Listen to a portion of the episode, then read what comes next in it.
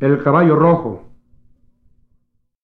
Era un caballo rojo galopando sobre el inmenso río. Era un caballo rojo, colorado, colorado, como la sangre que corre cuando matan a un venado.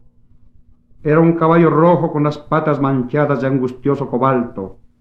Agonizó en el río a los pocos minutos. Murió en el río. La noche fue su tumba, tumba de seco mármol y nubes pisoteadas.